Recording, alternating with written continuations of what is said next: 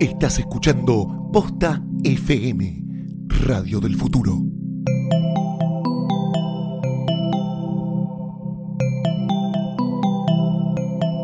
A continuación, un podcast sobre Star Wars hecho con mucha, pero mucha fuerza.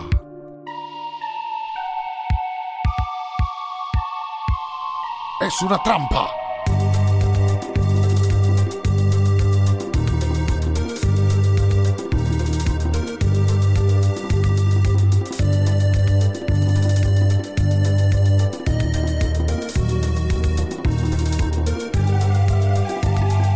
Amiguitos de Es una trampa, una advertencia antes de escuchar este episodio, vayan a ver El despertar de la fuerza porque vamos a hablar a calzón quitado. Gracias. Buenas tardes, Yaku. Buen día, Takodana. Y buena medianoche, no sé qué será en The Car.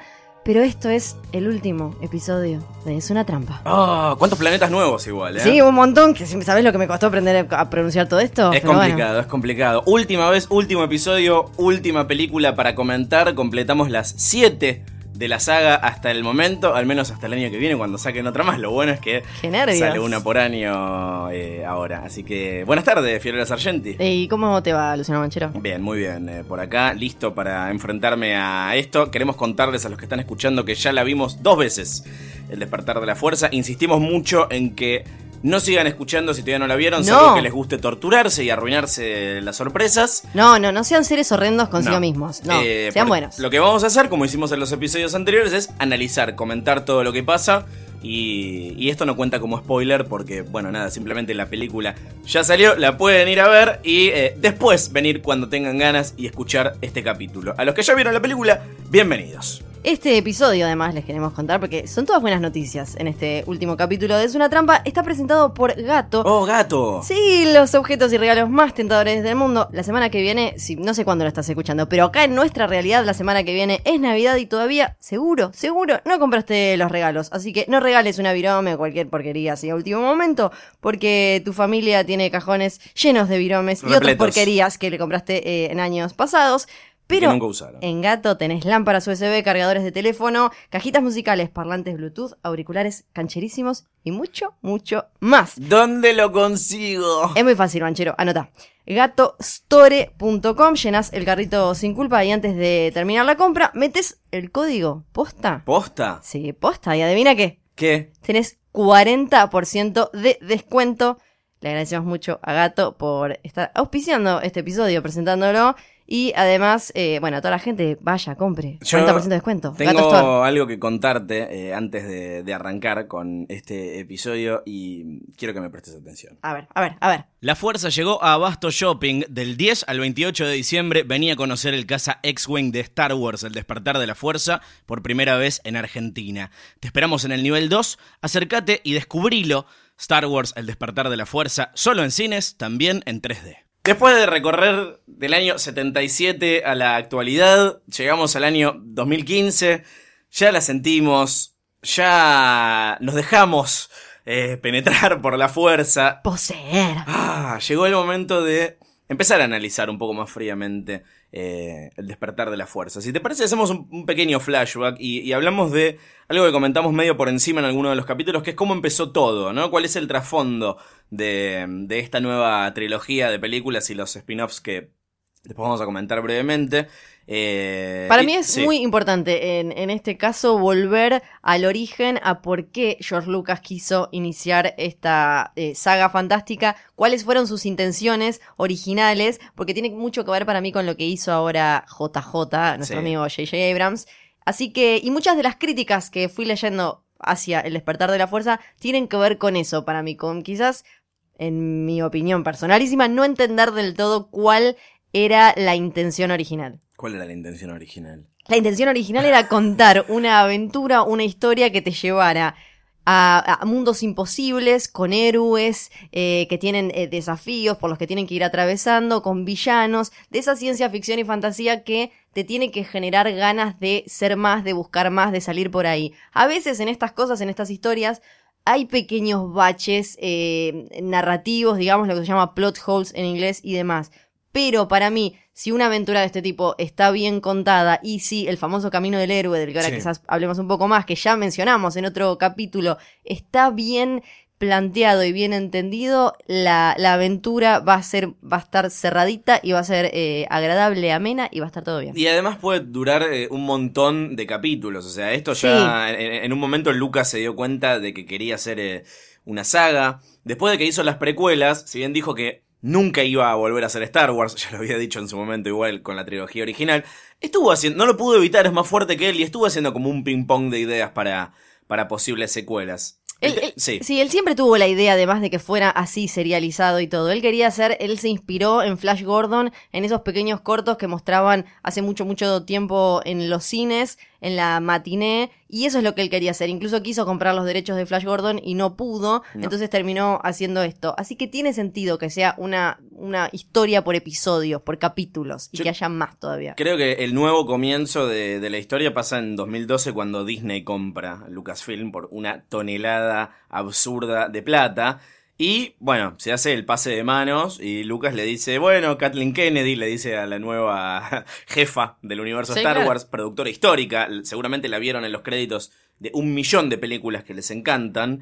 Eh, le dice, bueno, yo tengo estas ideas para, para hacer más películas y Disney anuncia inmediatamente, el día que anuncia la compra de Lucasfilm, que van a hacer una nueva trilogía de películas de, de Star Wars. Y ahí comenzó una danza larguísima de nombre, no me acuerdo ahora cuáles eran los que se habían comentado, pero Me pasaron acuerdo de varias Brad semanas. Bird, ahora estaba- sí, pero que después dijo no, que estaba haciendo Tomorrowland y Como mucho les más. dobló Sí, mal. sí, no, no, estaba mal, mal ahí, mal ahí, era por abajo. Eh, David Fincher creo que habían dicho también en su momento que medio Sí. raro. Sí, sí, sí, sí, sí. Raro. Y eh, uno de los primeros nombres que se mencionó fue, para bien y para mal, porque venía a ser Star Trek, J.J. Abrams.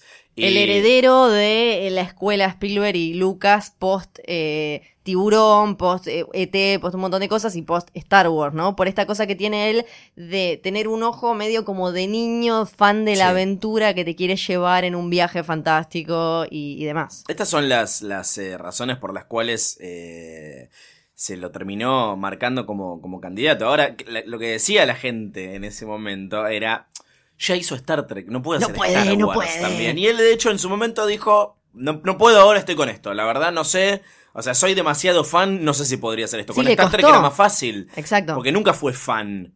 Claro, bueno, agarró por una eso- historia y bueno, y así quedó, Por ¿no? eso a los fans tampoco Sí. les gusta tanto.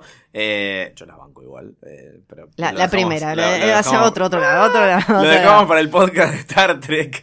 Eh, pero bueno, ¿cuánto hay de George Lucas en las secuelas? Prácticamente nada. O sea, No, todo esto. Difiero. A ver. Eh, No, no, esta- no, de las ideas originales Ah, que sí. tenía George Lucas para, la- para, para hacer estas secuelas. Porque originalmente. Vos te referís a detalles. Sí, sí. Exacto, o sea, ¿de qué sí. se tratan las películas puntualmente? No qué rasgos Exacto. estéticos Sí, no, y le- narrativos hay, que hay un montón y ahora los vamos a comentar. Para mí hay demasiados, de hecho, pero... Le borraron todo. Pero bueno. Eh, mm, Incluso habían estado dando vueltas guiones, eh, borradores y demás que tenían una historia que finalmente no fue lo que llegó a la pantalla. Habí- hay datitos que sí, como en un momento se había hablado que el McGuffin, o sea, la cosa a encontrar a través de, de la película, iba a ser el, el sable de Luke. Al final era Luke completito, Sí. era entero. Eh, así que no sabemos bien cuánto quedó de lo de Lucas, si llegó a quedar algo. De hecho, había antes un guionista contratado que era Michael Arndt. eh, finalmente se desvinculó y se sumó Lawrence Kasdan, que es el guionista de El Imperio Contraataca y El Regreso del Jedi, que escribió esta película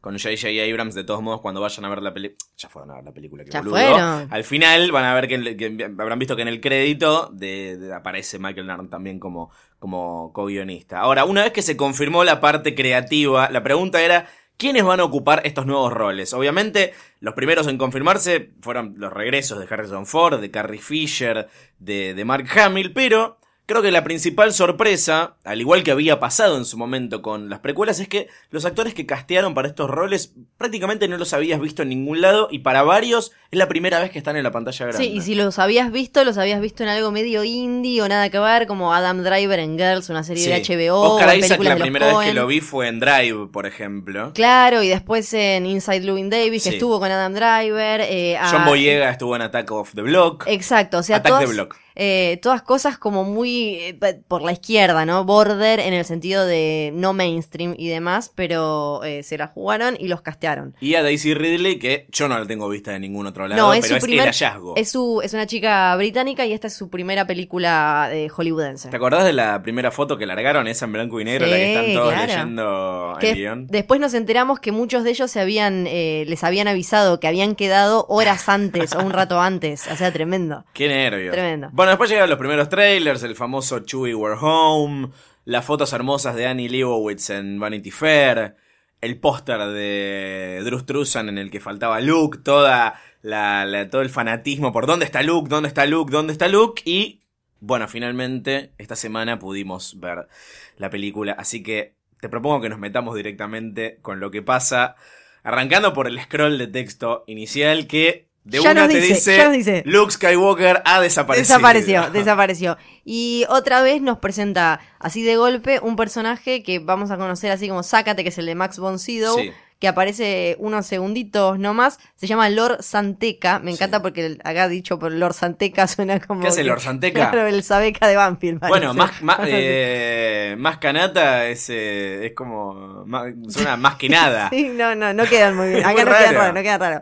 Pero nos presenta, nos dicen que, eh, bueno, ya también te dice que Leia no es más princesa, es General. general. que eso lo sabíamos de lo que es el nuevo universo expandido, Journey to Star Wars eh, The Force Awakens, que son varios cómics y Ahora lo vamos a comentar sobre el final. que vamos a comentar un poco que más. es la líder de la resistencia, Exacto. que son los nuevos rebeldes. Y ahí empezamos a entender algo que justamente en este nuevo universo expandido ya habían planteado, que es no fue todo tan fácil después. Sí. No es que, listo, terminaron la batalla de Endor, la ganaron y chau, eh, República, yay, Ewoks bailando. No, siguió complicada la cosa, entonces todavía eh, están peleando y es justamente la resistencia. Y ahí nos dicen que Leia mandó a, uno, a su mejor piloto a un planeta raro, que es como el nuevo Tatooine, básicamente. Sí, Jakku o Jakku, según como lo pronuncian los actores. Igual para ahí algo que no estamos mencionando, que es contra quién resiste la resistencia, resistiendo Exacto, con aguante, sí. que es el nuevo imperio. ¿Viste? Es como, acaban de escuchar que decimos es el nuevo, tal cosa. el tiempo, el nuevo imperio es la primera orden. El nuevo Darth Vader es Kylo Ren. El nuevo,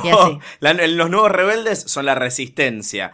Eh, sí, así. Y el nuevo Tatooine es este planeta Jakku, que es como una especie de, de desierto. Ahí Poe Dameron, que es, de- como anuncia el texto, el mejor piloto de la, de la resistencia, se encuentra con este Lord Santeca que le dice, bueno, tengo un pendrive que tiene información imper- ¿Por qué siempre son importantísima". pendrives? No importa si es Terminator, No sé. Star Wars en el, en el 80 o qué, siempre es un pendrive lo, que, lo que sea. Que tiene, bueno, la clave para que vuelva Luke y traiga la paz. Porque Luke, pensá que es el último Jedi, no hay más Jedi. No, no hay más y justamente... O sea, la película se llama El despertar de la fuerza. Exacto. Porque justamente estuvo dormida por 30 años. Claro, porque, bueno, no sabemos, en realidad no 30 porque no sabemos... Bueno, esto pasa 30 años después de la Exacto, batalla lo- Eh, sí. ya lo que aprendemos eh, rápidamente creo, ¿no? En los primeros, no sé si en los primeros minutos, pero en la primera media hora es que Luke intentó enseñarle, armar como una nueva escuela Jedi. Sí.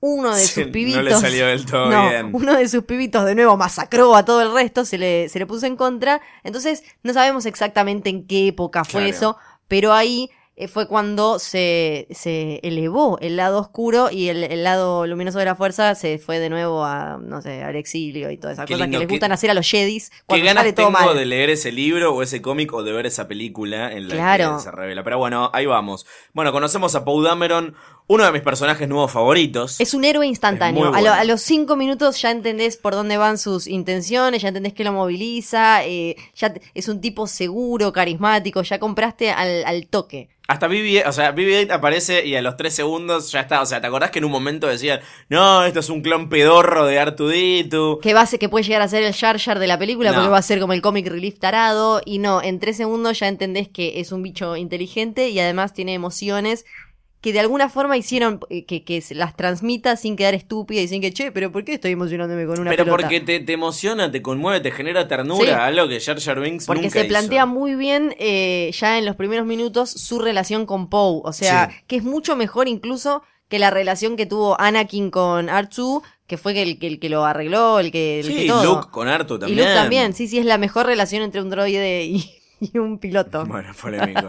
Eh, y enseguida, bueno, aparecen en escena los malos, con estos Stormtroopers rediseñados, que son humanos, no clones. Esto creo que acá habíamos planteado la, la pregunta en un momento, Sí. ¿qué onda? ¿Cómo, ¿Cómo iba a ser esto? Sobre todo por lo que habíamos visto en los trailers, eh, de que el personaje de John Boyega estaba infiltrado, pensábamos en ese momento, ahora hablamos de, de qué pasó, y tiene una líder que está toda cromada, que es como una armadura de Stormtrooper espectacular que yo creo que tipo, va a ser furor en, en- en los cosplay. Hermoso, con una capita bordó Sí. con negro. Ya es Vos como- te, te morís de ganas de disfrazarte de Fasma, Obvio, la capitana Captain siempre. Phasma. Y eso que es- se Brienne de Tarth, y acá hacemos el link con Jodor, Jodor, Jodor. Te, te chiviamos todo. Abril en Post FM. Hermoso, hermoso todo. Y ahí en dos segundos ya te plantean también que los Stormtroopers vuelven a dar miedo, porque Sí. esa escena de ellos paraditos ahí en el avión cuando los están por tirar a Jakku y después lo que pasa es impresionante porque los vuelve a poner como personajes siniestros y que atemorizan y no como los clones estos que eran unos bichos de Sí. computadora que no, no- que no se golpean la nada. cabeza con las puertas. Claro, eran taradísimos y todo lo que pasa en esa aldea. Eh, vemos sangre por primera vez. ¿Cuándo Sí. vimos sangre? No Es- recuerdo haber visto sangre. no, yo tampoco, que ahí lo que están haciendo cuando al personaje, que, quien va a ser Finn después, empieza a tener dudas cuando atacan esta aldea en, en Jakku, eh, vemos que son tipos, que son humanos, o sea, eh, los vemos hablar mucho más a los Stormtroopers, dejan de Sí, hay un momento en que charlan de naves, viste una cosita de Ah, ese, ese es hermoso, como- que, que hablan como del partido del domingo. Sí, sí, sí. ¿Viste qué buena que está la nueva nave de no sé qué? Sí, no, en realidad no me gustó tanto, pero bueno. Y también vemos que aparece en escena el nuevo Darth Vader, que es Kylo Ren, eh, que claramente usa la fuerza. Y la usa, no solo, bueno, acá voy a hacer, la usa J.J. Abrams de una forma en la que George Lucas nunca la había Que lo podido del usar. rayo, lo del rayo es Sí, espectacular. es mucho más cinematográfico el uso de la fuerza en esta Es película. buenísimo. Tiene que ver también, obvio, con un montón de avances en la tecnología y demás, pero hay que decir que es muy inteligente lo que hace eh, JJ con la fuerza, porque en dos segundos nos muestran que esto de que Kylo puede parar el rayo y que además ya está como tiene como un jueguito con los Stormtroopers porque él lo congela a, Sí. a Poe y ellos van y tuk, lo tiran como que es algo que suelen hacer. Eh, eso me pareció muy pillo, muy inteligente. Y el viejo este, Max von Sydow, le dice, eh, o sea, evidentemente tienen una historia previa. Claro. Él, él era amigo de los rebeldes, de la resistencia, de la república, y que lo conoce desde hace tiempo, incluso desde antes de llamarse Kylo Ren, que esto eh, lo habrán notado en el cine, está mal subtitulada esa parte, eh, que dice, eh, te- en ese entonces te hacías llamar Kylo Ren, y la traducción en realidad es, en esa época no te hacías llamar Kylo Ren, sino que eh, te hacías llamar por tu nombre real, que engancha con la referencia a su familia Claro. que hace a continuación. O sea que él lo conoce a él desde antes de lo que le pasó. Eh, y conoce a la familia, que bueno. ahora- Sí, y ahí, nos, y ahí dice que la primera orden. Me encanta porque yo estoy tratando de hablar con cuidado como si no lo hubieran está, visto. Es muy vieron, difícil esto. Acaba de salir, me cuesta todavía. No, ya la vieron. Pero bueno, a Poe Dameron lo capturan, pobre. La pasamos mal por él, pero antes le dice a BB-8, no te preocupes, todo va a estar bien, vos llévate el pendrive lo más lejos que puedas, eh, que yo después te vengo a buscar. Y John Boyega, el Stormtrooper confundido, que fue entrenado para, para matar a la resistencia, pero no quiere ser malo, decide hacer eh, una buena acción, por un lado, eh, por otro lado necesita un piloto para rajar, que es ayudar a Poe a, a escapar. Me gustó mucho el detalle de que cada vez que se saca el casco está muy chivado y como hiperventilando. Fue, estuvo muy lindo eso porque claramente la estaba pasando mal.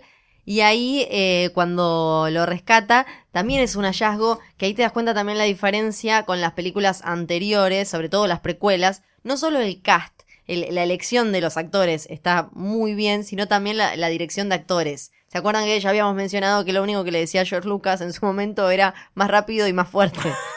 Entonces, acá claramente no pasó eso. Y apenas Finn y Poe se cruzan, ya hay algo ahí. Ya hay una chispa que hace que sea interesante y que uno quiera. Bueno, sí quiero saber estos tipos, cómo, cómo Quiero se ver empiezan a vincular. películas de ellos dos. Claro, Mil. cosa que en las precuelas nunca se logró. Nunca, se- ni siquiera con Anakin y con Obi-Wan. No, de hecho, bueno, qué sé yo, los veías a Luke y a Han, pero están tan acartonados en... en- en- en- Sí. en- o sea, uno se encariña y la nostalgia eh, y todo eso y lo icónico. Pero, pero, es más lo que le pone uno que lo que hay ahí en Acá hay una chispa, es como decís, hay una chispa instantánea que en las otras no está, eh, tal vez. Así que bueno, lo, lo rescata Finn a Poe, se rajan en un TIE Fighter mientras eh, Eh, a todo esto Kylo Ren putea porque Sí, saben ya, que... lo, ya vimos que él Sí. puede sacarle cosas, o sea, puede meterse en la mente de la gente, que Sí, es como parte de su gracia, que descubre se saca información. que BB-8 tiene el mapa. Eh, me pareció un lindo detalle también, ahora que estamos hablando de, de Finn y de Poe, que sea Poe el que lo, lo bautiza, Sí. que es algo que Y todas esas cositas que no sabíamos, como cuando vimos por primera vez en la Star Wars Celebration la ropa de Finn, la campera, que creíamos que era de él y al final es la campera Sí. de Poe que se la deja. Todas esas boludecitas que no sabíamos y que ahora estamos, ah, mirá, era la campera del otro. Eh, es increíble igual cómo se las arreglaron para, para guardar todo en secreto hasta Impresionante. hasta la película. Sí. Incluso en esta era eh, hambrienta de spoilers y gente sin código que te cuenta la trama entera en Twitter. Bueno, se estrella nuevamente en Jakku la, la nave y ahí conocemos a otro personaje nuevo, eh, que es Rey, que se gana la vida... Una chatarrera. una chatarrera, me encanta chatarrera. Chatarrera. Sí, se gana la vida vendiendo partes de, de naves mientras.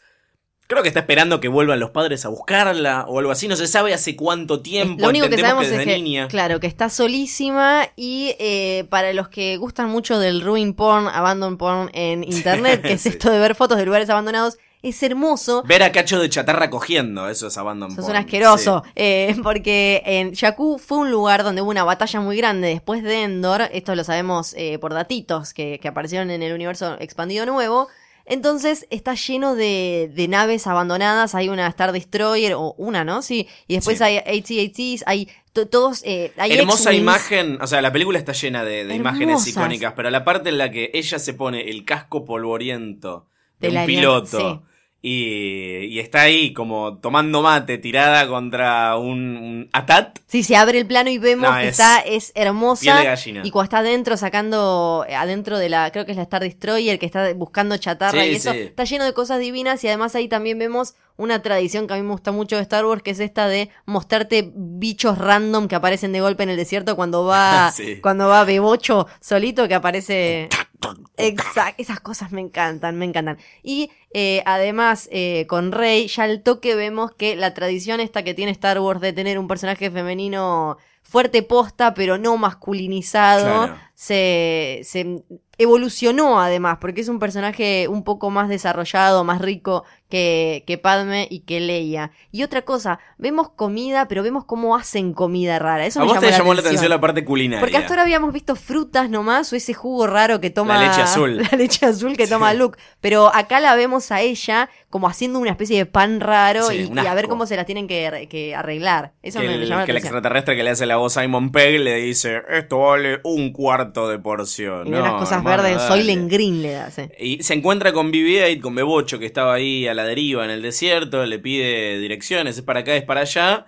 Y se encariñan, ¿viste? Es como que enseguida. Esto es otro logro de la película, no solamente la dirección de actores, es como la, la posibilidad de generar esta conexión entre una bola robot Sí, sí, la Jaulani. y, y un personaje real. Sí, y además con esa escena ya vemos dos datos importantes. Primero, que Rey entiende lo que le habla casi todo el mundo, los, dro- los droides y cualquier bicho. Y además que ella tiene tendencia a hacer lo correcto, digamos, porque ella lo rescata a BB-8 sin, que, sin tener Sí. ningún interés. Y no lo vende. Que en un momento se tienta para venderlo por un montón de 60 pan viejo. porciones. Eh, 60 porciones. Esto pasa cuando ves la película muchas veces seguidas, te acordás de todas las boludeces que dicen.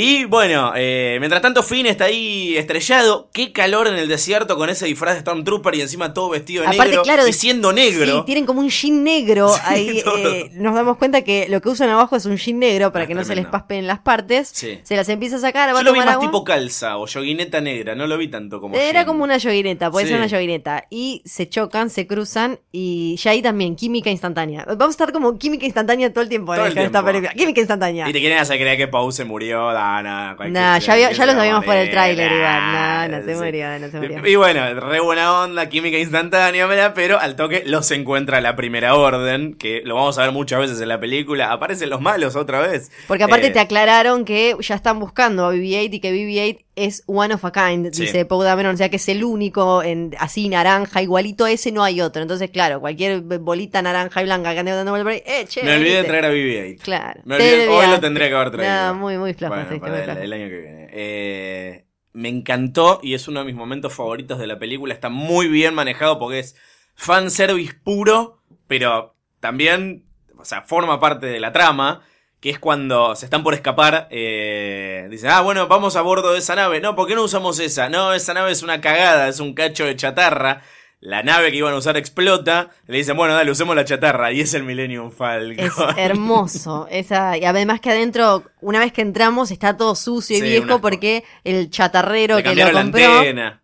Exacto, lo tuvo ahí hace años que, que no vuela. Y ahí vemos que Me ella encanta esa tradición de decir que el Millennium Falcon es una porquería. Claro, o sea, siguen pasando los años y sigue siendo una porquería. es tremendo, pobrecita. Son esos guiños que si, si, si no viste las anteriores y no te acordás de todas las pavadas que dicen, no. Y no ahí empezamos disfrutás. a darnos cuenta que ella es eh, la autosuficiente, y- porque ella es piloto, él le dice en un momento, necesitamos un piloto, yo soy, pilota.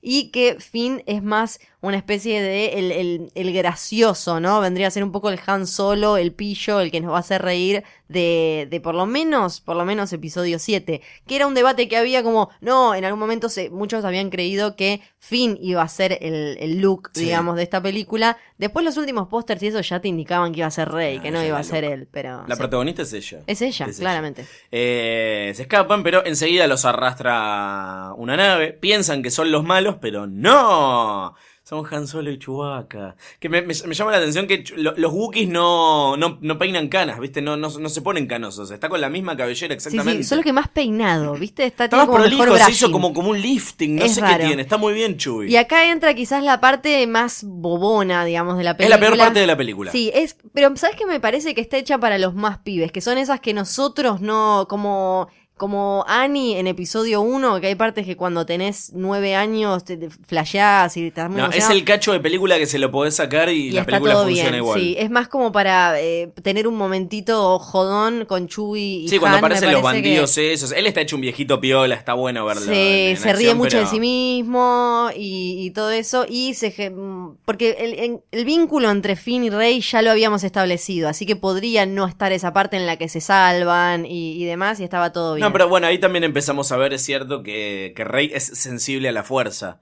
Eh, como que tiene una intuición muy desarrollada y le atribuye toda la suerte, pero en realidad no es suerte, es que ella sabe Ah. eh, qué cosas hace. Ella como que tiene, tiene esa clarividencia propia de, de- de los Jedis. y ahí es cuando eh, Han Solo le dice la famosa frase de hay dos frases de los de los trailers que aparecen ahí la de Chewie we are home y después la de eh, a vos te va a salir mejor que a mí La de que es todo verdad. Sí. sí, sí, it's true all of it. Pero ahí hay como una descarga muy fuerte de info que engancha con otro momento importante de la película, que es tal vez donde se hace la bajada de información más grande hasta el momento, que es que cuando están en la nueva, en la nueva estrella de la muerte, que es la Starkiller Base, este planeta entero, conocemos a el nuevo emperador, que es este líder supremo Snoke, eh, que está hecho con motion capture por Andy Serkis, que no te cuentan mucho de él, más allá de es uno de los claramente- misterios más grandes que quedaron de Bueno, la- pero de esto los lo, lo- hablábamos. Es como que cuando te mostraban al emperador por primera vez en las películas originales, tampoco te, te daban demasiada. No, era, era un malo que aparecía. Lo que pasa, me, me parece, la diferencia es que aunque sea con Palpatine, sabemos que, sabíamos que era humanoide, digamos. Sí. Este no sabemos, es así- como aparece en holograma, además, es así de grande, gigante, es como, es como una especie de humano que se. se Es fue- Voldemort. Claro, que se fue rompiendo con los años, tiene cicatrices o era así, es gigante, ¿dónde está? O sea, se generan muchas más preguntas. Eh, Es un Sith. O sea, ¿qué tipo de, de vendetta personal tiene contra los Jedi, contra Luke Skywalker? Eh, pero bueno, acá tira la pieza de info más importante, que es que Kylo Ren es el hijo de Han Solo, que fue seducido por el lado oscuro. Y él, él es el que dice que ha habido un despertar, tú lo sentiste. been an awakening. Sí. Have you felt it?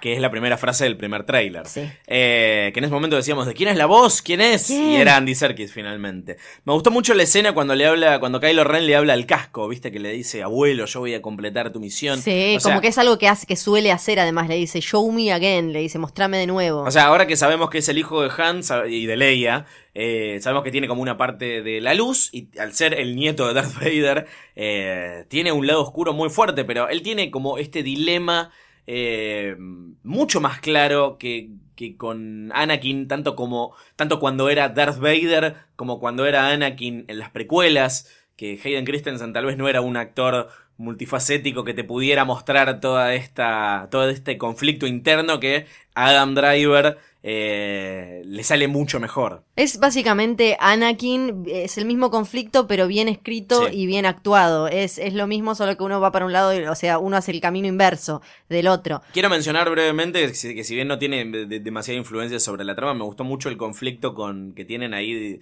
eh, de poder, ¿no? Hay una puja de poder. Ah, hermoso, entre Hux con él. El general Hux, que es eh, Domhnall Gleeson, que Sí. es el de, de Harry Potter, vos sabés quién es. No, sí, yo sí, no sí, me es acuerdo uno, qué de los, es uno personaje de los es. Weasley. Es uno de los Weasley, ahí está. eh, así que eso me, me- me- pareció interesante también para ver cómo Garpa. Es muy futuro. interesante porque es un poco también lo que le pasaba, te deja a entender un poquito lo que le pasaba a Vader, que él era un poco el hechicero loco que andaba por ahí, que tenía sus propios mambos y eh, siempre con esta cosa de que los Sith se dejan llevar mucho por el interior, entonces como tienen una tormenta de, de emociones y cosas, siempre son bastante border. Tormenta de emociones. Y, y el general Hux viene a ser como toda la, la- la burocracia y la cuestión militar más eh, me- me- ordenada y no como toda esta Tiene un cosa momento medio de- Hitler muy bueno. eh, Sí, Hux, claro, como- como todo esto de las órdenes, ¿no? Y, y la obediencia de vida y cosas así. En cambio, el otro tiene su propia agenda de, de- de locura y adentro. Y voy a, voy a tirar algo bastante polémico, Sí. pero para mí,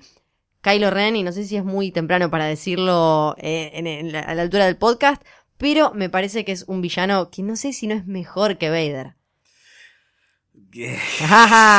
No tengo- saca lo icónico y No, lo, yo siento que eh, no tenemos la... distancia suficiente con respecto de la película como para poder medir eso. Me parece que es tiene, tiene cosas que son objetivamente más interesantes. Después, a nivel relevancia y trascendencia, eh, es algo que vamos Son a dos columnas. En una columna años, le ponemos como eh, el peso cultural y lo que significó y lo icónico y demás. Ahora, si los, los pesamos en nivel personaje, Kylo Ren es mucho mejor personaje. Sí, mucho estamos- mejor Estamos personaje. hablando de Star Wars, ¿viste? Es complicado. Sí, sí, sí, claro. Pero bueno, esta escena la que, que- que decías recién, la de es verdad, todo es verdad, los Jedis, la fuerza y el lado oscuro, todo es cierto. Han ahí completa la info contando que su hijo, eh, Kylo Ren, Él Era- dice, él no dice que es el hijo. no, no dice que es el hijo, pero lo entendés eh, perfectamente. Eh, era aprendiz de Luke en la nueva academia de, de Jedi que estaban formando hasta que enloqueció y rompió todo. Y ahí te dicen que es la razón por la que Luke se terminó exiliando, porque le agarró eh, mucha culpa. Y tira una muy buena que es los que más lo conocen, que uno asume que es Leia, di- creen que se fue a buscar el primer templo Jedi, que es como una cosita que seguramente retomen en Sí. el próximo episodio. Queda medio, queda medio descolgado, raro, porque aparte es como cuando... Es un problema de, de todas las películas, más allá de Star Wars. Cuando hay demasiada exposición a través del diálogo, es inevitable que haya cosas que te, te suenan más y menos eh, eh, orgánicas y, y otras quedan como muy colgadas o forzadas. Y lo del Templo Jedi, viste, es como un cacho de info que no sé si necesitábamos. Igual todavía. en la, me parece que en la mitología Star Wars queda bien, sobre todo por esta tendencia Jedi a cuando se pudre todo me voy a meditar una cueva. Entonces, Bueno, basta, como, Termo, vos tiene vas a justificar sentido. todo durante todo Y el pero, capítulo. ¿Esto es así o no? Qué termo, qué, te Dios mío. Bueno, talibán.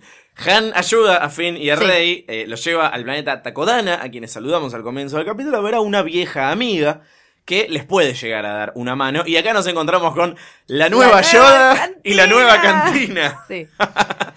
Me gusta igual la cantina nueva. Es hermosa la nueva cantina, está llena de, de, De bichos bichitos maravillosos. lindísimos y además es más como una especie de castillo porque tiene una cosa más antigua y eso en uno de los lugares en donde más se nota que acá quisieron hacer todo lo contrario a lo pulcro y brillante y nuevo de las precuelas y todo está viejo, gastado y demás porque casi todo lo que está ahí en, lo de en lo demás podría haber salido de Game of Thrones. Tienen como unas copas y Totalmente. unas. Es como rarísimo. Bueno, decimos que más Kanata es como la nueva Yoda, pero porque es chiquita, de un color raro y tiene y muchísimos años, y sabe cosas y pero no, las no es explica, Jedi. y no las explica bien además. Y no la sabe explicar, o sea, hace la boluda, dice, ¿y cómo conseguiste el sable de Luke? Ah, es una buena historia, pero para otra casa, la concha de tu Sí. madre, contame algo. Sí, sí, tenés que dejar de evitar la pelea. ¿Qué pelea? La del bien y el mal. Pero qué pelea, pero decime puntualmente, vieja la pelea. No, pero, o sea, hay un momento muy interesante eh, ahí igual, que es cuando a Rey la trae ese llamado de la fuerza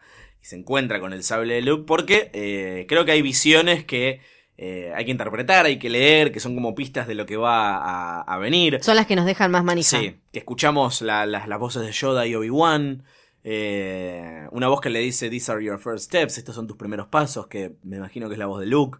Eh, ve como despega una nave en la que entendemos que se van sus padres cuando ella es Y chiquita. hay, hay una nenita que la tira como una mano grande que se parece un poco a la, a la del chatarrero que no le quería dar comida Sí. o una especie de, de alien así. Y ahí ella lo ve a, a Kylo cuando seguramente era, tenía su nombre de familia todavía. Y vemos por primera vez a lo que se- serían seguramente los Knights of Ren, los caballeros de Ren, que no los vemos después. No, Está, está no, él se- no solo. te explican mucho sobre No te eso. explican, te dicen que él es el Master of the Knights of Ren, le dice en, en un momento, pero no los vemos. Pero ahí sí, porque él está y tiene como una especie de, de, de jinetes del apocalipsis Sí. con él. Y, Y ahí- bueno, y la ahí, visión más claro. importante, que es la de la mano robótica de Luke sobre Artu.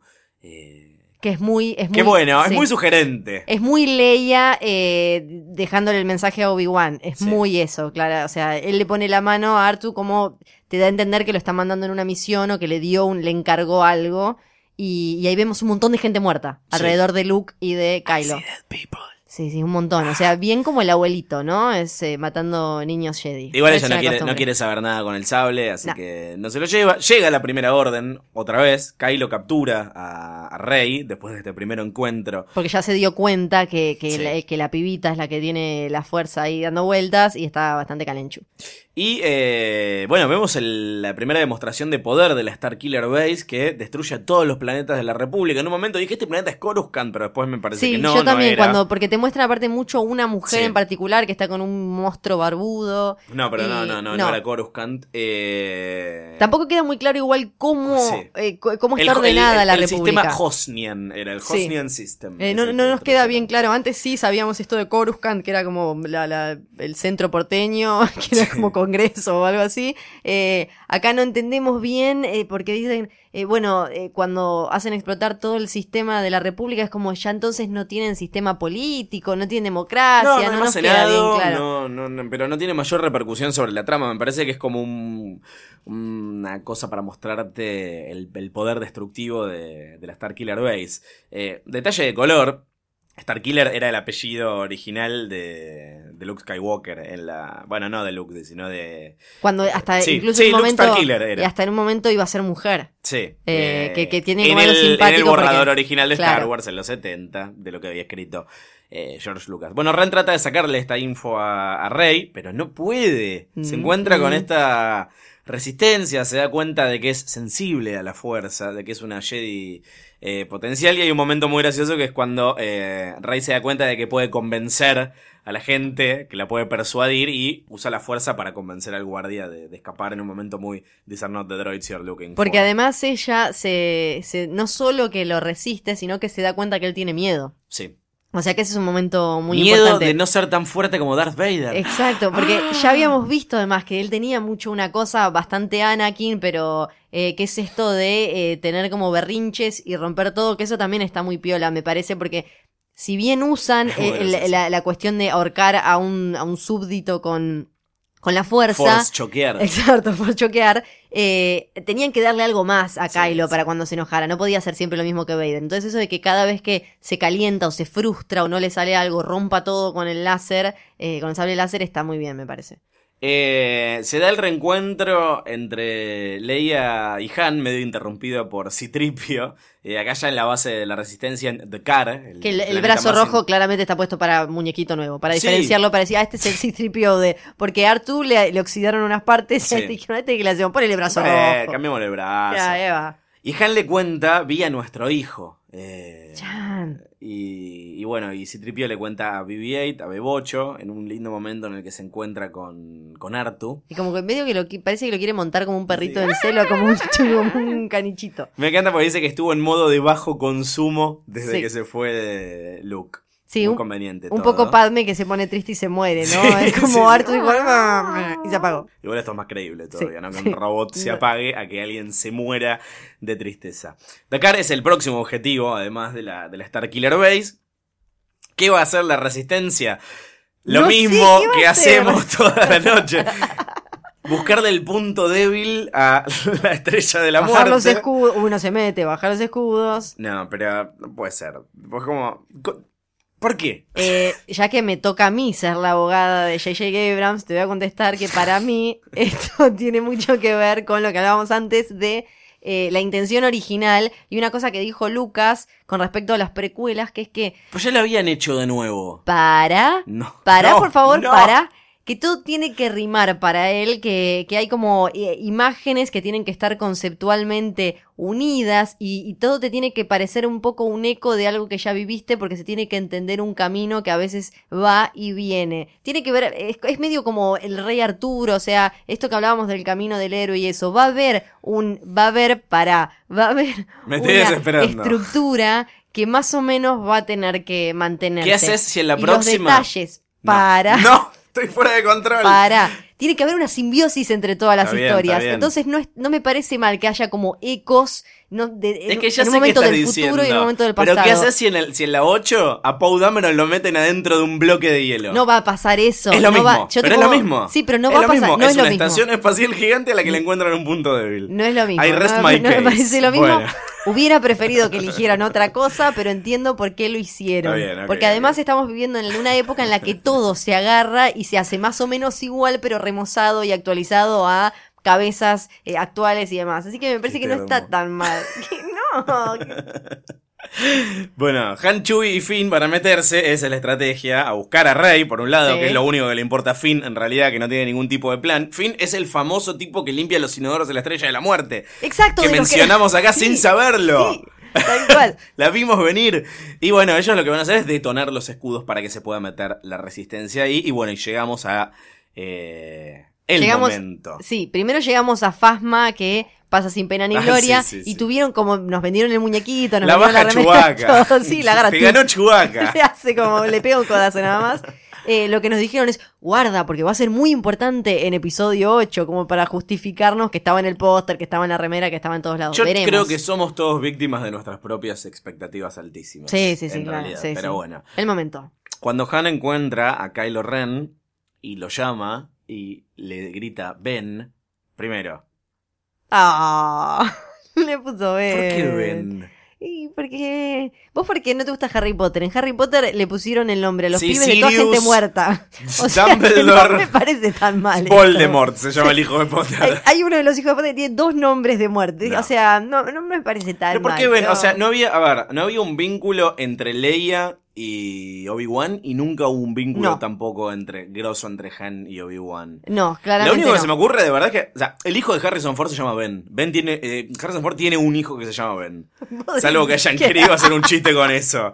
Pero tipo, es obvio que es Ben por Ben Kenobi, ya sé, pero no sé. Es raro, sí, forzado, sí, es raro, eh. Forzado, forzado, forzado. Recordemos que en el universo expandido eh, tienen un hijo que se llama Jason y Anakin. Se llama el otro hijo. Jason y. Anakin. Entiendo que tiene Nada más que ver. Pero, boluda, Pero- Anakin era el nombre del papá de Leia. Pero le gustó, pero mira, yo me imagino que fue así. Luke le cuenta a, le cuenta, ¿no? Algún día están ahí como, eh, después de que se comieron, Leia había hecho unos videos re ricos, unos ñoquis, era La gente 29. no come en Star Para- Wars. habían hecho ñoquis, era 29, y, y Luke le empieza a contar, no, porque cuando lo encontré al viejo este, ¿te acordás el que murió, que cayó como una toalla, bla, bla, bla? El viejo que se convirtió en toalla en la se 4. Se llamaba Ben. Ben, che, está bueno el nombre. Y Leia estaba embarazada y dijo, ¿por qué no le ponemos Ben al pibito? Y ahí quedó, no es por un vínculo emocional, es porque les gustó el nombre nomás. ¡Ja! No veo la hora de, de- de leer el libro del universo expandido en el que cuentan esta estupidez que acabo de inventar. bueno, más allá de eso, la escena es tremenda. Es tremendo todo lo que se dice, todo lo que no se dice, porque es una escena con un montón de silencio, no hay música de No, fondo. y las dudas que nos deja. Y hay casi un minuto de silencio entre que. Entre que. ¡Decilo! No, bueno, déjame vivir. Entre que Kylo Ren le dice que lo que él sabe que es lo que tiene que hacer. eh, pero no que se, llora, no, no- no se atreve a hacerlo. Y le dice que lo ayude. Y ahí saca el sable. Y, y de verdad pasa un montón de tiempo hasta que se, se dice o se hace Sí. algo. Pero bueno. lo- le- Y, eh, y lo, lo- lo empala con el, con el sable. Y bueno. Y, y cae, cae Han Solo, cae, cae. Y la gente en el cine dice, no, no, No. Sí. Igual, Y perdón. Harrison Ford quiere que lo maten desde la 4, más o menos. Si alguien- Siempre quiso que lo maten. Uno de los viejos tenía que morir en esta película. No, no sabíamos cuál, y, pero tenía toda la ficha Han Solo por esto de que Harrison Ford está diciendo, no quiero más, no quiero más, sacame de acá, borrame, borrame. Así que tiene sentido. Y además, eh, No, bueno, pensemos que en esta tenemos a Han y en la próxima lo vamos a tener a Luke, pero es como, no sé, es medio... medio- Me- está- pero bueno, le da eh, una, una cuestión, un, un montón de matices súper interesantes a Kylo que está en ese momento, pero medio que llora. No, se convirtió en el villano, ahí está, listo, Exacto, estás, es el y, villano. y ves toda, to- to- toda esa cosa interna que tiene, esa, esa oleada de luz y oscuridad, incluso ve, y justo ahí están terminando de chupar el sol, o sea, se está terminando de cargar la base, eh, y, y se da todo, y lo ves a él torturado pensando si agarra uno o agarra el otro, y además Adam Driver hizo un gran trabajo con la voz, que se entiende que el casco lo tiene por una cuestión de teatralidad y de homenaje a su abuelo y demás, que le cambia incluso la voz, aunque él lo- no lo necesita. No, no para tiene, me llamó la atención cuando se sacó el casco y tenía la cara normal. Claro, que se nota es a que modo de tributo. eh, claro, a modo de tributo y una cuestión para la batalla, ¿no? De clásica, de teatralidad y demás. Pero después, cuando él habla con su voz natural, hizo un gran trabajo Adam Driver Sí. porque tiene un tono muy particular que le queda perfecto. Falta que le diga Kido a... Y le, y le haga chanchadas. y le haga chanchadas. Bueno, se pudre todo, pelea entre Ren, eh, Finn y Rey. Eh, Finn con el sable de Luke y de Anakin quiere dar batalla. Eh, pero la verdad es que no dura ni 30 segundos Nada. contra, contra Ren. Otro Eh, momento clásico siempre, ¿no? Uno tirado, primero él la Sí. tumba a ella, pelea él y después lo tumba él y pelea ella. Sí. Y bueno, cuando lo agarra Rey, ahí sí, se recontrapudre todo, le pelea de igual a igual. Le Tiene- saca el láser, eh, Sí. le saca el sable Eso es láser de. Claro. Que lo hunde en la nieve. La cara de Driver cuando está tratando de hacer, medio como Luke en Hot, tratando de hacer que el, el sable venga hacia él y le pasa por enfrente de la jeta y se va hacia jeta, dije, y se va hacia Rey. Es impresionante porque además la vemos a ella, que como él dice en un momento en la nave, cuanto más pase el tiempo, más va a estar eh, manejando, va a saber Sí. manejar sus poderes. Que igual se mueve torpe con el sable, o sea, Sí. te das cuenta que empezó a entender un poco y a sentir lo que le pasa adentro, pero igual es torpe y siempre es a la defensiva, nunca. Pero tiene un pequeño momento de, de comunión con la fuerza, ¿viste? Cuando él le Porque dice... cuando hace lo que más, eh, más Kanata le dijo, que es cerrar los ojos, Sí. sentí la fuerza. Él le dice, yo te puedo enseñar, tratando de hacer la gran eh, Vader, eh, yo te puedo enseñar, venite acá, que es recopado, te doy clases gratis, qué sé yo. Y le dice, la fuerza. Y ella dice, ah, la fuerza. Que eso es medio raro. Cierto. Me acordé y cierra los ojos y ahí es la única vez en la que ella va contra él y, y- y ahí es cuando le gana. Y se abre una grieta literal entre ellos dos. Ella sale corriendo. eh, lo va a rescatar a Finn. Bueno, igual tiene sentido, ¿no? Que salga corriendo. Están Sí. por hacer mierda al planeta. Eh, agarra a Finn, se escapa con Chewie, que viene manejando el Falcon. El Falcon verde. Y la resistencia logra volar la Starkiller Base en una explosión hermosa. Que, bueno, ya justifica que hayan hecho una estrella de la muerte por tercera vez. Sí, que nos dijeron ya que es mucho más grande, no es una estrella de la muerte. En episodio 9 igual van a ser la segunda Starkiller Base, así que no te todo. preocupes si todo tiene Basta, que No va a rimar. ser así, no va a ser así. Y además, eh, bueno, en estas, en- por estas escenas, Chewie tiene grandes momentos por primera vez casi, Sí. en, casi en toda la saga. Y además, para el que estaba haciendo correr los spoilers esos, es obvio que Phasma y Kylo se fueron de alguna forma, que no explotaron, no se murieron ahí. Sí, salieron a, a- Hay gente que entendió mal porque no sabe ver cine, no, nunca No- vio una no película y la entendió. leer historias. Eh, si bien no te lo muestran, o sea, asumimos que Ren y Phasma escaparon de ahí. De hecho, Snoke le dice a Hux, tráemelo así completa, así completamos su entrenamiento, que es claramente lo que vamos a ver en episodio 8. Aunque Han se murió, ganaron los buenos técnicamente y hay motivos para celebrar. Artuditu convenientemente se despierta y Citripio le dice, uy, tengo buenas noticias. Para mí, yo te puedo llenar ese, te puedo llenar ese vacío. ¿Cómo te lo digo? Para mí tiene que ver, lo vimos a Luke ponerle la mano encima, ¿no? Sí. Como Qué mandándolo en una misión y algo así. Lo vimos también. Esa es interpretación tuya igual. No, es una interpretación. No. Es, está bien, es, es- Volvemos me a- parece correcta. Volvemos a George Lucas y todo tiene que rimar, Sí, la cuestión del sí. espejo, de hay cosas y escenas y, y momentos que se parecen una y el otro y que uno va entendiendo. Sí. Es cuando Leia lo manda a Arturito en una misión, le pone la mano encima, es como bastante como que se está despidiendo y demás.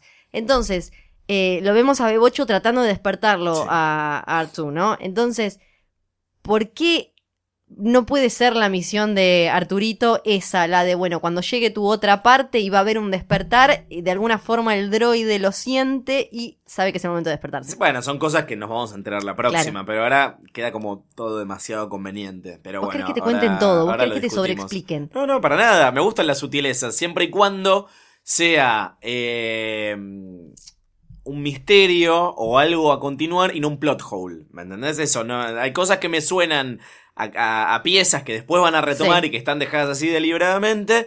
Y hay cosas que me suenan más a, bueno, lo atamos con alambre. Pero Para bueno, mí- ahora, ahora, ahora bueno. lo podemos discutir un poquito más. Eh, porque une el mapa con el de Bebocho. Y ahora saben dónde está Luke, Iván Rey, Artu y Chewie. A ese planeta sin nombre que sospechosamente selección. a la Tierra. Sí, sí, Sí. es raro el equipo, pero me gusta igual. Sí, ¿eh? sí, sí, está muy bien. Eh, alguien tenía que pilotear el Millennium Falcon. Bueno, ella, ella puede, necesita un copiloto. Artu, nada, evidentemente algo tiene que hacer porque si va a buscar a Luke. papá. Claro, estimamos que tiene que ver con esta misión, que decís que va, va a ocurrir. Y ahí es cuando Rey encuentra. No, yo no digo que tengan una misión aparte, digo que cuando él se fue a esconder le dijo, Sí, que esa o sea, era le su misión. que esa, su misión era saber dónde estaba Bueno, Luke. pero es como para cerrar Claro. el círculo de esa misión, Exacto, para sí, ahí está, completarla. perfecto. Eh, y ahí Rey encuentra La hace caminar, También, no sé cómo lo encontró, pero Sí. bueno, con la fuerza seguramente. eh, a Luke eh, y le da. Y además igual va- vamos viendo que ella va encontrando tacitas y, Sí. platitos Sí, como dejó, que va cachos de, de- de panchos. Sí. Hay como miga de pan que le sacó para hacerse el sanguchito de bondiola y termina y sube y llega el momento. Sí, y, y Luke está muy Obi-Wan. Está- Muy, está sí, ab- sí. Absolutamente Obi-Wanizado. Qué mal actor que es Mark Hamill, es increíble. Yo cuando- no lo quería decir porque Sí. creí que quizás Es muy malo, ¿no? mal, Porque, pero- o sea, Mark Hamill tuvo una segunda carrera buenísima haciendo como, como actor de voz y se ve que perdió el entrenamiento facial y como que no termina de expresar lo que no tiene, que tiene- expresar. no Pero tiene bueno. diálogo y actúa mal. Tiene que actuar con la cara y no termina, pero bueno, nada, es como que con todo el paquete, o sea, la escena funciona. Sí, sí, sí, claro. Ella le, Eh. le da el, el- el lightsaber y ahí termina todo. Bueno, ¿te gustó? A mí me gustó. No me digas. A mí me gustó. Igual la defiendo. Esto es como un ejercicio nomás. Sí. Pero sí, eh, a mí me gustó mucho. Me parece que. Técnicamente es impecable, no se puede cuestionar prácticamente Sí. nada, está muy bien filmada. Eh, me gusta que haya vuelto al futuro usado, me gusta la decisión estética de no usar tanto eh, CGI, de volver a las marionetas.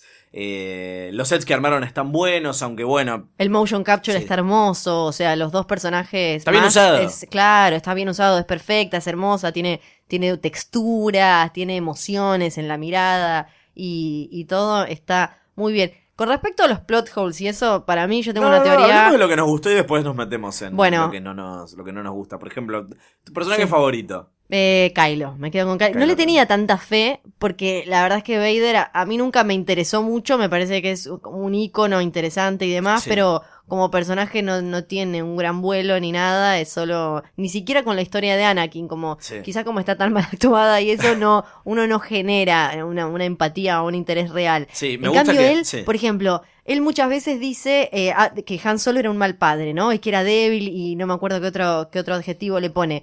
No sabemos qué, cómo era esa relación, qué pasó. Quizás Han Solo era realmente un mal padre. Sí. Algo pasó ahí. eh, o sea que no digo que tenga una justificación para salir a masacrar gente y todo eso.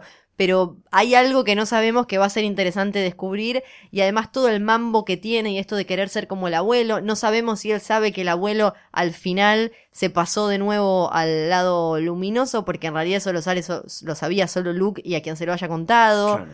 Eh, me parece que es- resultó mucho más interesante de lo que parecía. Así como tenemos un. Tu personaje favorito es el nuevo villano, que te banco. A mí me, me- estoy muy contento que tengamos una heroína mujer interesante, con actitud, con iniciativa, que no sea una princesa que tienen que, tienen que rescatar todo el tiempo. Nunca que nadie sea- dice que es sí, linda, algo que no le pasó a Padme y a Leia, que No. en diferente. ¿Eres un Tan ángel? linda para ser senadora. O sea que a las dos les había pasado, a ella nunca le sucede que le digan. Finn tiene como esta, medio como una crash, un crash eh, con ella, pero. Pero queda ahí, es medio como una amistad con él con unas ganitas. Ahora, con el tema de los, de los plot holes, me imagino que en tu caso también la película tiene cosas que no te gustaron y ahora voy a ir a algo muy concreto que a mí particularmente no me gustó y que veo que es lo que menos le gustó a la gente en general, si bien la película es buenísima y a mí me, pareció no solamente digna de Star Wars, sino que me, gusta, me gusta de verdad la película, eh, me parece que la, la, trama está, está floja, todo es demasiado conveniente, todo se sucede eh, de manera tal que el plot pueda avanzar del punto A al B y del B al C.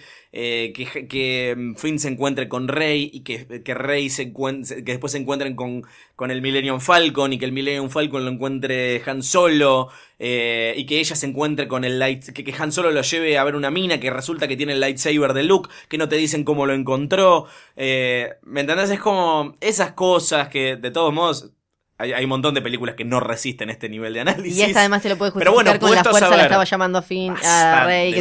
pero no quiero que me usen la fuerza como, como un plot device, porque no es así. Es como cuando, Han Solo le dice así, no, no, es así como funciona la fuerza. Bueno, así tampoco funciona la fuerza. No tiene que ser una herramienta para, para, para hacer avanzar la trama, o sea... Pero a favor, puedo decir que es una película que está muy basada en los personajes, que es algo que tal vez o sea, las otras lo tenían, pero acá está mucho más marcado. Eh, no es todo trama todo el tiempo. Es como que hay una, una buena, una buena tradición. Pero bueno, puestos a, decir que nos gustó y que no, esto no me gustó tanto.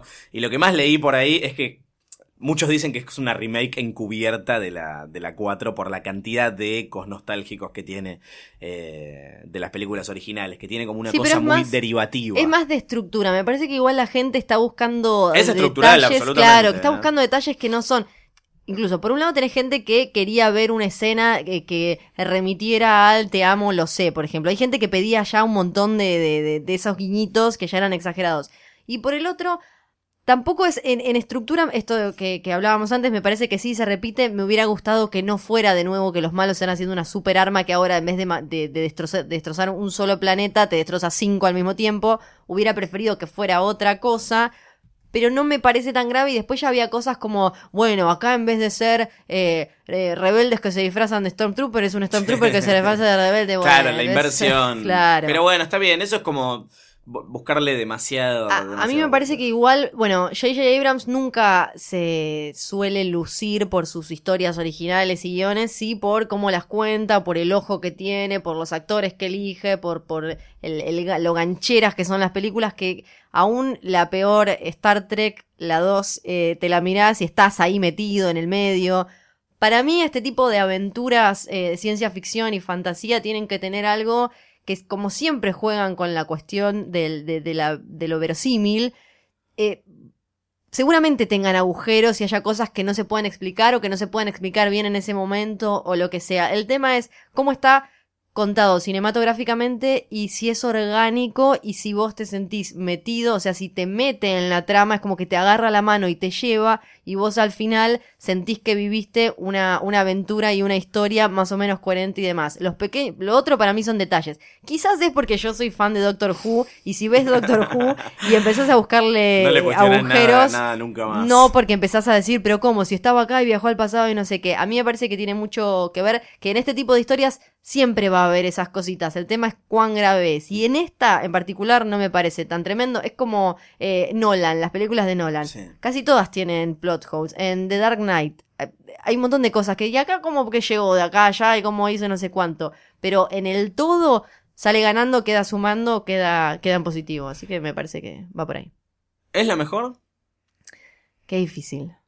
Em, como película me parece la más redonda aún teniendo en cuenta el 77 y, y lo que, que no había una cosa igual y demás, me parece que como producto cinematográfico es la más redonda en todo sentido, porque si le vamos haciendo como el check, check, check, es la que está, la que sale con el mejor promedio. A mí me, Ahora, por otro lado, tiene, tiene una cosa mucho más cómoda que es que sale en un momento, en una coyuntura, en una industria que ya está acostumbrada a hacer este tipo de películas y que tiene la base de todo una, un andamiaje que ya se construyó y todo. Así que ahí le tengo que dar. Y además es, muy difícil, tipo, es el séptimo episodio de una saga que va a continuar para siempre. Eh, y es inevitable preguntarnos si es la mejor. Técnicamente probablemente lo sea, pero.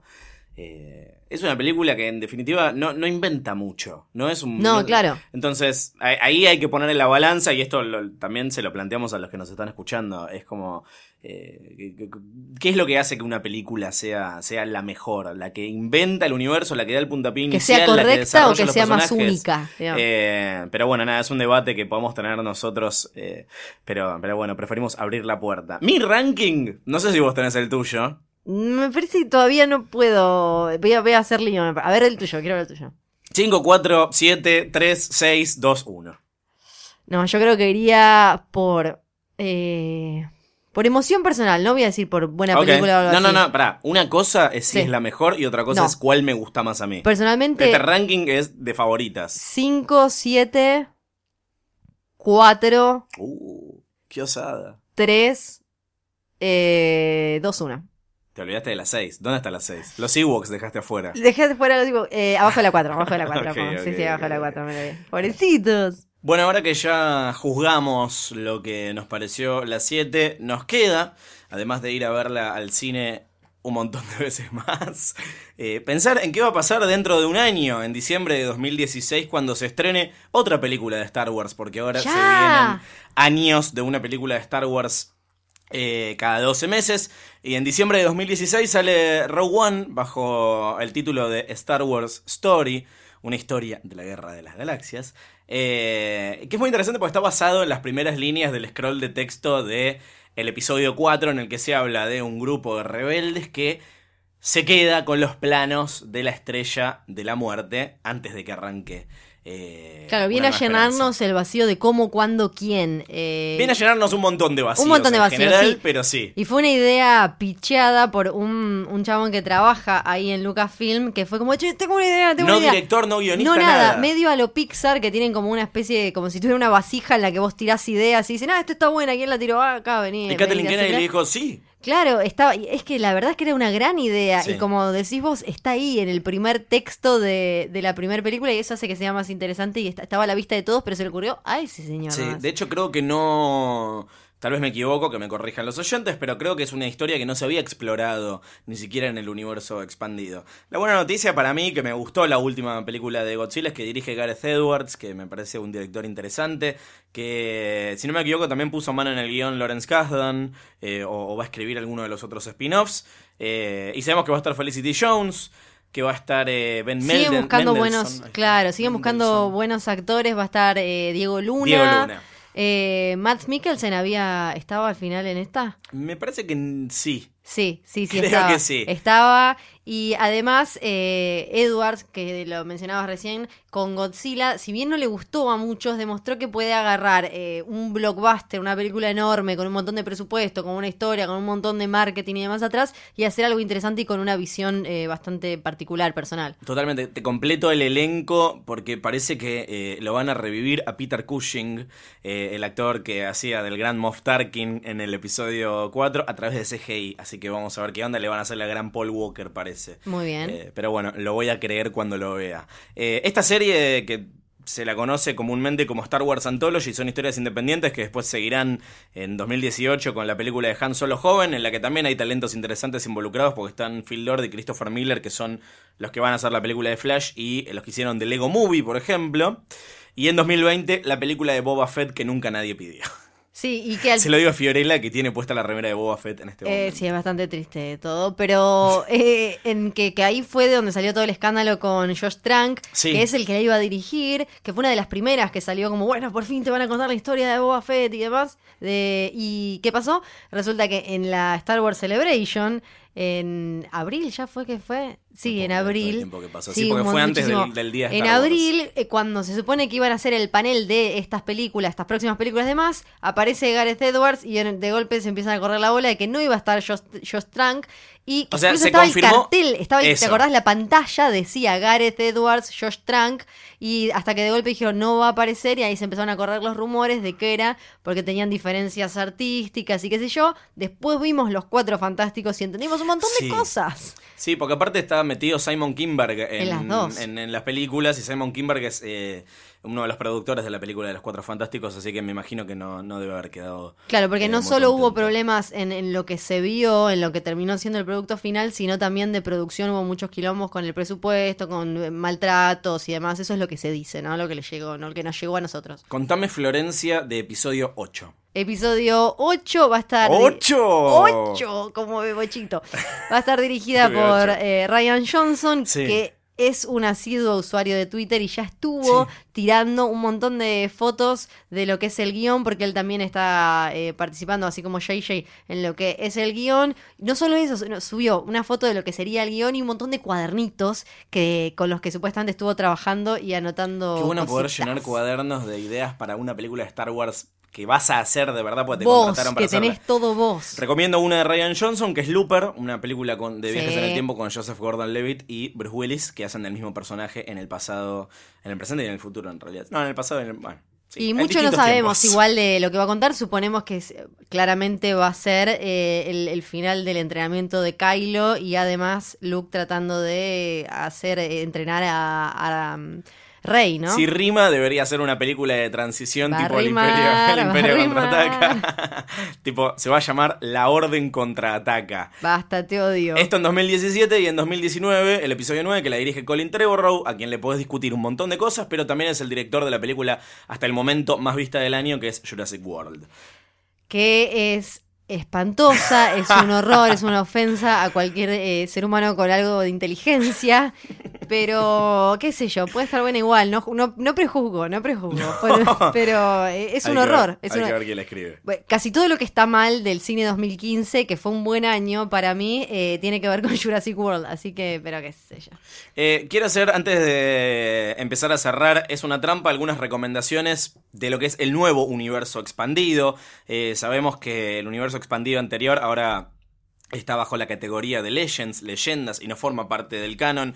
En algún episodio anterior ya comentamos qué cosas son parte del canon actual, pero quiero hablar de eh, material de lectura y de juego, de disfrute, para los que se quedaron con ganas de eh, más después de ver El despertar de la fuerza. Hay una serie de libros que se llama Journey to the Force Awakens, El camino al despertar de la fuerza. Algunos que son medio retro, enfocados en aventuras de Han, Leia y Luke en la época del Imperio Claro, tienen contraataca. trampitas, ¿no? Porque, por Sí. ejemplo, el de Leia es ella ya como generala, contándole a uno una historia como que quieren hacer su biografía y cuenta una historia y volvemos al pasado y la Tiene- tenemos bueno. Han también está viejo, que es el único Claro. que leí, que es el único que puedo recomendar porque lo escribe un, un autor que además es guionista de cómics muy bueno, que se llama Greg Ruca. Y el de Han es una aventura de contrabandistas que recomiendo mucho. Después hay otros que muestran qué pasó después del regreso del Jedi, el más importante es uno que se llama Aftermath, de Chuck Wendig, eh, con lo inmediatamente posterior a la caída del imperio y los comienzos de la formación de la nueva república. ¿Necesitas leer algo de todo esto para disfrutar de la película? No, de ninguna manera, No. pero esto es para los que de verdad se quedaron con Después ganas de más. está, que lo mencionamos, Shattered Empire, que es eh, donde aparecen los papás de Poe Dameron, que son, me parece que cuatro, un cómic, en, una historia en cuatro números, que lo que hacen es... A mí me pasó igual que co- con, este, con la- el despertar de la fuerza, que tenía ganas de saber un poquito Sí. más de todo, y sobre todo esto de cómo es que quedó instalada esta nueva república, pero que necesita todavía de una resistencia, y cómo es la relación, y cómo llegaron a eso. Así que me parece interesante leer todo eso. Totalmente. Eh, después eh, hay un juego muy interesante que, que hace eh, otra adición al universo expandido, que es Battlefront, el último juego de, Ay, por Dios, tu nueva Star droga. Wars. Sí, mi nueva droguita.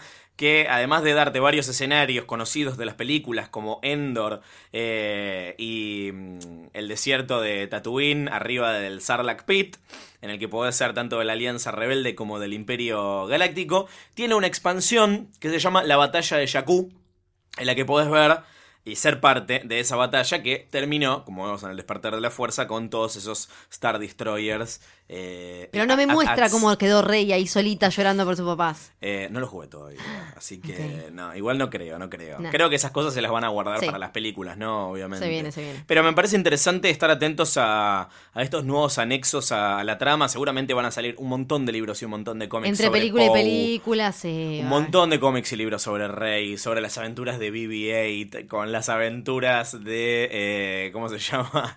De Finn. De Finn. eh, cuando era. cuan- cómo como de... ¿De qué planetas lo sacaron? No cual. sabemos, solo sabemos que la primera orden lo tomó, lo secuestró y lo crió como un Stormtrooper, pero no sabemos de dónde, nada. Así que, bueno, y un poquito de eh, historia de Kylo Ren, que me parece que es lo más jugoso que, que queremos ver. Recomiendo mucho los cómics de Marvel también, de esto ya hablamos, con las historias Sí. ambientadas después de episodio 4. Tenés una serie central de Star Wars, tenés la serie de Vader, la serie de Leia es particularmente buena. Eh, hay miniseries de Lando y de Chewbacca para los que sean fans de estos personajes más ¿Sabes que yo periféricos. estaba el otro día pensando, ¿eh? ¿Cómo me leería algo de Lando? Mm. Y yo con Chewbacca, uff. Y se viene una serie de Obi-Wan y Anakin eh, después de episodio 1, que viste ahí hay un lapso de 10 años que tampoco se exploró demasiado. Y bueno, eh, acá vos ya recomendaste la serie animada Rebels, que para aguantar hasta la próxima Está entrega viene espectacular. Nosotros tenemos un medallero. Tenemos medallas para nuestros oyentes, hemos recibido sus mails a esunatrampa.posta.fm a lo largo de estos siete episodios. Nos llegaron muchísimos mails de gente muy creativa, muy interesante, muy delirante, porque nosotros también les pusimos unas consignas medio falopa. Y tenemos para los más creativos y los que más nos gustaron, eh, según nuestro criterio absolutamente arbitrario, remeras y pósters del despertar de la fuerza. Oficiales, porque nos las dio directamente Disney. Gracias amigos de Disney. Exactamente, habíamos preguntado a ver cuál era el, el personaje nuevo que sin conocerlo te llevaba más y alguna teoría falopa y loca y rara para, para que, que imaginabas de dónde estaba Luke y todo eso. El primer ganador eh, es Santiago Casain y nos dijo que el personaje que ya más le gustaba era más Kanata porque la señora vivió por como mil años. She's seen some shit. Eh, así te lo dijo así nomás. Claramente. Me bueno, de hecho, en un momento de la película dice. Sí. En realidad, she is sim- some Sith, más Claro, que shit. Vio los. Sith, al Imperio y ahora la, la primera orden. Y eh, dijo, me parece que va a ser el personaje que les va a aclarar un poco a Rey y Finn cómo son las cosas en la galaxia. Esto fue antes de que la película se estrenara, o sea que le pegó muy bien porque es exactamente lo Sí. que hace el personaje. Así que está todo muy bien. Tiene clarividencia Jedi, es sensible a la fuerza. Es sensible. Y dijo, a pesar de que va a estar hecha toda por CGI, yo le tengo mucha confianza. Y la- estuvo muy bien, así que, eh, así como más, Santiago supo ver un poco el futuro y se ganó su remera y su póster. Felicidades, Santiago. ¿Quién más? El segundo ganador es Bárbara Noeli Quiroz, que nos dijo que su personaje favorito, sin haberlo visto, era BB-8 Bebocho, pero no solo por ser una pelota del Mundial Corea-Japón, sino 2058, sino porque eh, sino porque mi teoría después de fumarme un churro galáctico es que así como Anakin volvió en forma de holograma, creo que dentro del droide se encuentra el alma de Luke. Qué interesante. Bueno, tiró, tiró como una ojo, se arriesgó. Claro, y dijo, señores, esto ya lo hemos visto con eh, R5D4, que Sí. creo que vos ya lo habías contado. Sí, la historia otro- droid. Exacto. Lo bueno de esta reencarnación es que por primera vez no le van a poder cortar los brazos. Chan, chan, chan. Muy linda, muy linda. Así que Bárbara también se ganó, se ganó su remera. Yay. El otro que nos mandó su teoría falopa del despertar de la fuerza, ¿de dónde está Luke Skywalker? Es Pablo Soler, que también se lleva su remera y su póster. Dijo, Luke Skywalker vive un tranquilo retiro como granjero en la tierra de sus ancestros, el lugar que lo vio crecer, Tatooine, justamente cuando Archu le muestra un holoskype de Obi-Wan citando lo urgente a Dagoba, parte raudo. Recién llegado se reúne con los fantasmas de Yoda, Qui-Gon, Obi-Wan y Anakin. En un giro almodora- almodovariano le explican que Plagueis no era el único que podía utilizar los midiclorianos. Me gustó a mí, este lo elegí yo, porque metió los midiclorianos. Sí, sí, sí. Para crear vida, Obi-Wan también podía, y al detectar que el óvulo de Padme estaba dividido en dos, la embarazó para balancear la fuerza. Por eso Luke es hijo de Anakin y Leia de Obi-Wan. Este es mi mail favorito de Es todos los que nos hermoso. Pablo Soler, te mandamos un abrazo gigante. Aplauso, medalla y beso. Nos Último. dos ¿O no? remeras. ¿Dos más? Julieta María Gutiérrez, Sí. que nos dijo que eh, ella no quiso leer nada ni sumar nada a su conocimiento previo, así que solo eh, vio las películas eh, originales. Bien. Y arrancó a escuchar el podcast con miedo porque no quería que le arruináramos tan- nada, pero somos gente buena, así que no arruinamos nada. Y está de acuerdo con que al final los Jedis pifian bastante. Sí, así que, que sí. Julieta se lleva una remera. ¿Y qué nos queda?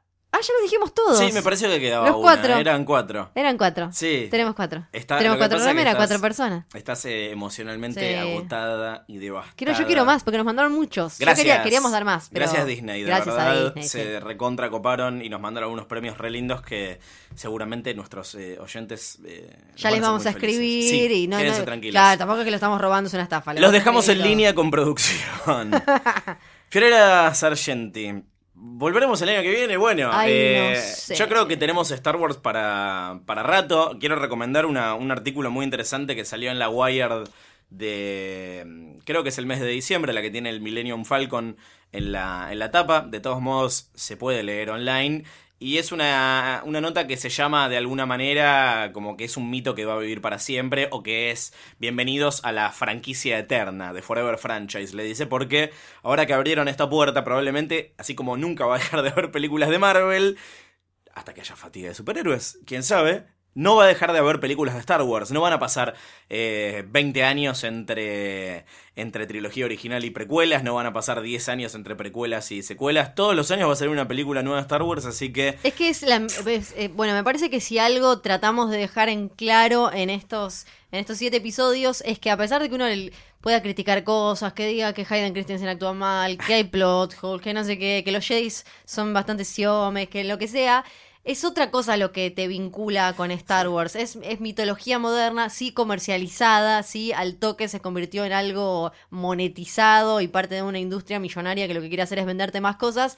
Pero en el fondo, la raíz de eso y, la razón por la que funciona y por la que la gente sigue, seguimos comprando cosas relacionadas con Star Wars es porque no- nos toca una fibra como muy adentro, algo muy sensible que tiene que ver con esto de que la estructura central de las historias que están hechas para apelar a nuestra emoción, a nuestros sentimientos y demás. Así que es como mitología moderna y por eso es que puede vivir para siempre. Y que si bien hay una raíz muy importante de nostalgia, como comentábamos recién, de El despertar de la fuerza, eh, también pensemos que hay un montón de personajes nuevos que son los Han Solo, los Luke Skywalker y los Princesa Leia. De, de una generación que ya nos es eh, completamente distinta, que no entendemos. Un montón de que- nenes que, pero aparte, igual que esto nació ya con se vio- internet. ya se vio con las precuelas y con esta, que es una película buena, va a pasar mucho más. Si hay, si hay pibes que arrancaron con episodio 1 y volvieron para atrás y vieron Una Nueva Esperanza y, y Jedi y Empire y demás, ahora con esta que es buena, va a haber un montón que descubran la fuerza, eh, terminen descubriendo a Yoda y lo que sea con el despertar de la fuerza. Así que mientras siga habiendo Star Wars y siga habiendo gente que tenga ganas de escucharnos, volverá. Es una trampa en algún momento eh, a esta galaxia muy lejana. Gracias, Fiorella Sargenti. No, gracias a vos. Y ¿Que la fuerza? te acompañe. Ay.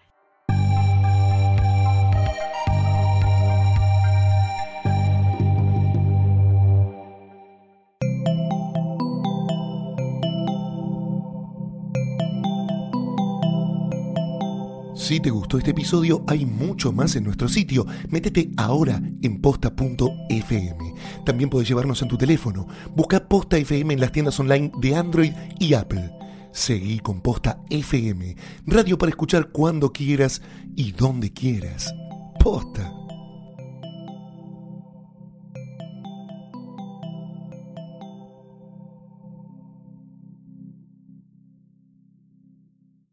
Free stuff is awesome, but free stuff that will spice up your bedroom is even better. Just go to adamandeve.com and select almost any one item for 50% off, and then we'll load on the free stuff. Just enter this very exclusive code, MUSIC, at checkout, and you'll get 10 tantalizing free gifts, including a sexy item for him, a special toy for her, and a third item you'll both enjoy. And for your viewing pleasure, six free spicy movies on DVD. Plus, free shipping! Always sent in discreet packaging. So go to adamandeve.com now. Get 50% off plus 10 free gifts when you enter the exclusive offer code MUSIC. That's M U S I C, because without it, no free stuff. That's music at adamandeve.com.